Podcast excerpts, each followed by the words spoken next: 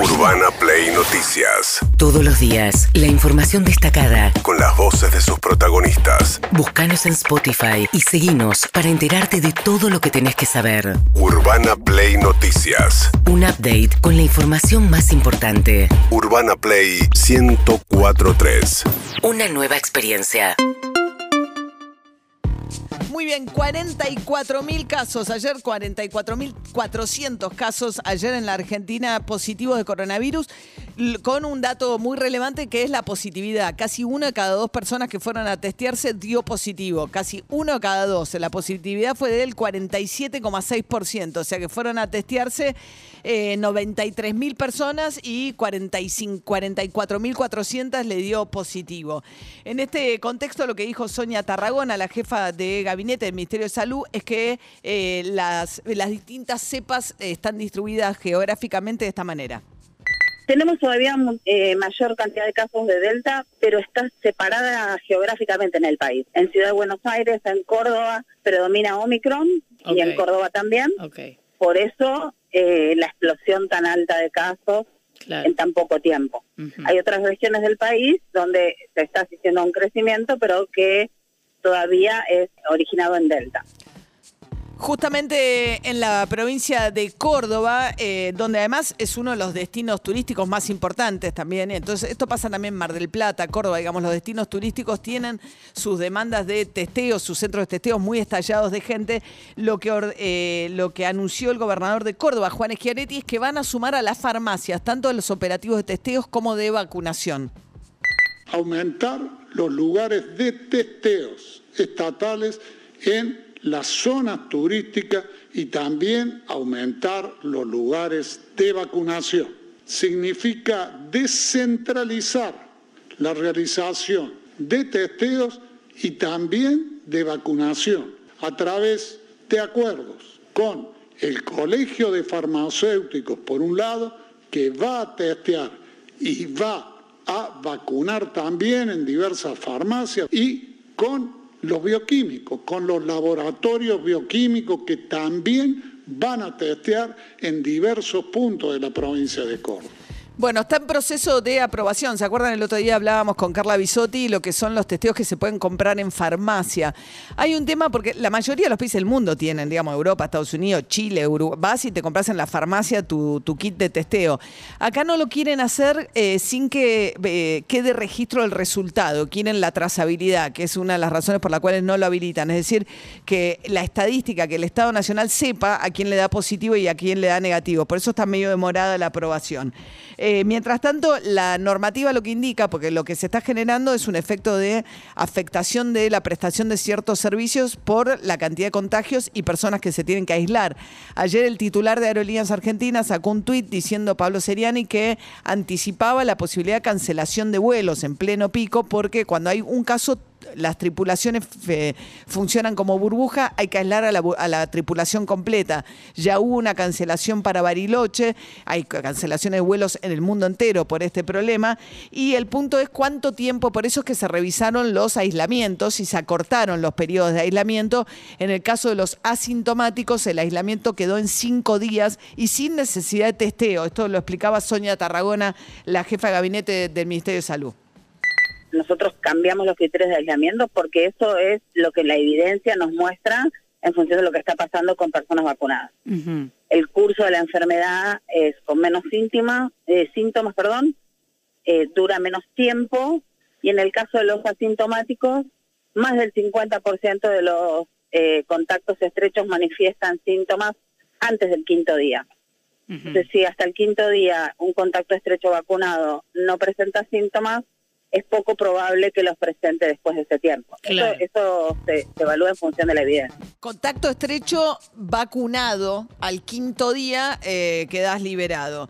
Eh, es tan confuso todo también, ¿no? Eh, cuesta seguir el rastro de la información para tratar de hacer incluso las cosas bien, con la mejor buena voluntad para hacer las cosas bien, ¿no? Sí, los adolescentes están un poco perdidos también con eso. No saben qué tienen que hacer, no, preguntan. Y sí, claro, sí. bueno. Sí. Pasa que también, digo, en plena temporada te subís a un avión, nadie te pide ningún tipo de PCR. O sea, te subís un avión. eh, Y no, de repente te piden PCR para entrar a una farmacia. Es todo muy raro. Es raro, sí. O sea, para viajar al exterior sí, pero dentro de la Argentina no te piden PCR, no te piden antígenos, no te piden nada. Perdón, no PCR, sino pase sanitario. Te- Pase sanitario, Claro. en, eh, De repente para entrar a una farmacia, pero no para subirte a un avión. Es, raro, sí. ¿no? O por ahí te- a mí todavía hay lugares me hacen limpiarme los pies. Digo, no, ¿qué Claro. estamos haciendo? ¿Entendés? Es rarísimo.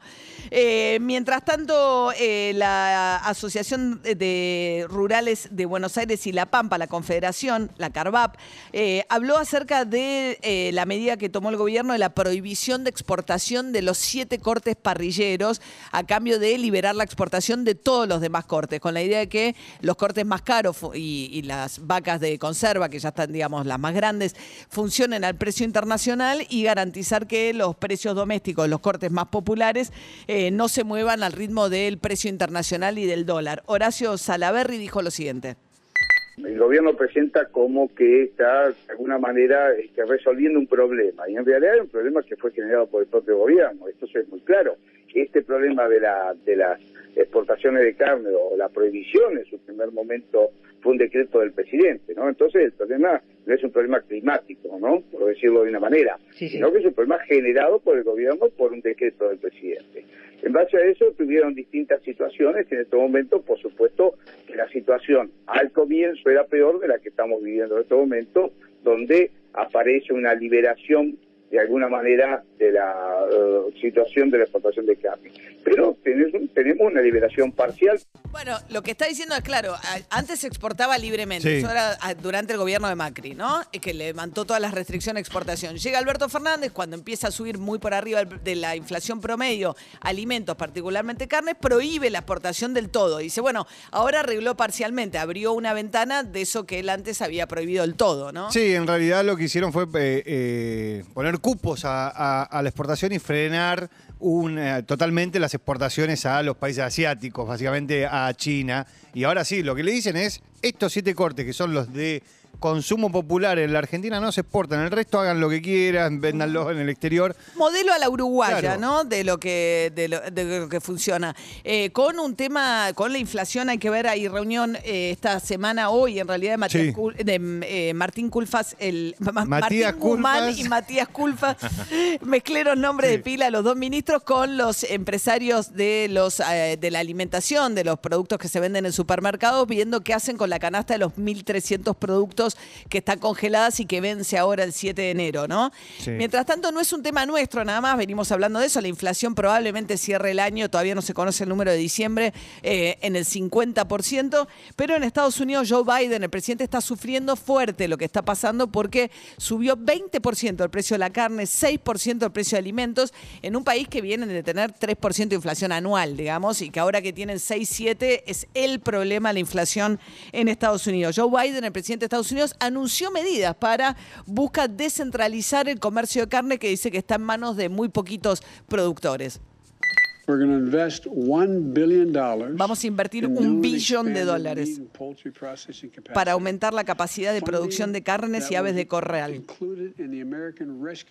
Esto está incluido dentro del plan de rescate de la economía. Queremos darle más competencia. more farmers, ranchers, and customers. We're going to invest in new and innovative small businesses Queremos invertir en pequeños negocios. Lifeblood of our economy. And when we do this, we'll give farmers and ranchers more options beyond giant processing conglomerates. Le queremos dar más opciones a los, a rancheros, a los farmers, a los productores agrícolas de eh, hacer sus propias producciones por afuera. Los grandes conglomerados de carne son los que están siendo apuntados por el gobierno de Estados Unidos. Cristina Kirchner estas cosas les encanta. Cuando ven el espejo de cosas que pasan en Estados Unidos, dicen, ven, no somos el- un gobierno intervencionista, venezolano, bolivariano, etcétera. También en Estados Unidos hay intervenciones en el Sí. mercado de la carne buscando cuidar el- la evolución del precio. Es cierto, es hace dos semanas, tres semanas atrás, la vocera de la Casa Blanca, eh, Jen eh, Sí. Psaki, ¿no? Eh, eh, eh, el apellido, dijo que el problema de la suba de la carne tiene que ver con los conglomerados cárnicos, o sea, les apuntó directamente a las empresas. Algo que sucede generalmente acá en la Argentina y que nos horrorizamos. Bueno, la Casa Blanca lo hizo. Ahora, la diferencia está en que la Casa Blanca pone mil millones de dólares. un billón ¿no? de dólares para aumentar la producción. Mientras tanto, Gustavo Valdés, el gobernador de Corrientes, anunciando por qué no van a ir ni él, ni Larreta, ni Horacio Rodríguez Larreta, ni tampoco Gerardo Morales, ni tampoco Suárez, el gobernador de Mendoza. Los cuatro gobernadores de la oposición se van a ausentar. También Schiaretti, que tiene la República Independentista de Córdoba, que no quiere nunca una foto cerca de Alberto Fernández, porque en Córdoba el kirchnerismo y el peronismo no. Va, el peronismo. Kirchnerismo, el- porque el kirchnerismo, Porque es Schiaretti es peronista, pero cada vez más tiene un comportamiento de partido provincial, ¿no? Pero bueno, ninguno de ellos va al encuentro con Martín Guzmán mañana, convocado para que les anticipe cómo va la negociación con el Fondo Monetario. Gustavo Valdés, el correntino, explicó las razones.